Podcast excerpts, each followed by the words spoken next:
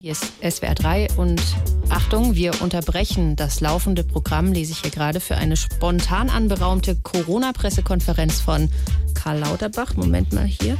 Okay, jetzt sind wir, glaube ich, drauf. Liebe Mitbürgerinnen und Mitbürger, hoffe ich schaffe es jetzt.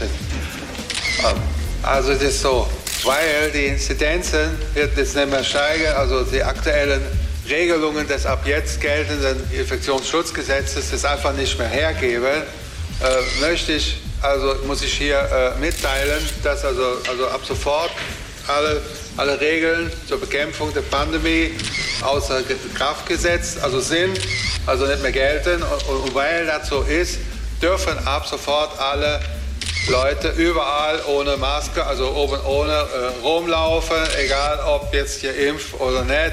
Und es gibt also, also auch keinerlei äh, Begrenzungen mehr. Also ihr könnt quasi jetzt machen, äh, was ihr wollt. Also genau wie jetzt in der Schweiz. April, April. Ihr solltet mal eure Gesichter sehen. Ohne Maske einkaufen, ja sicher das. Oh, was träumt ihr denn? SWR 3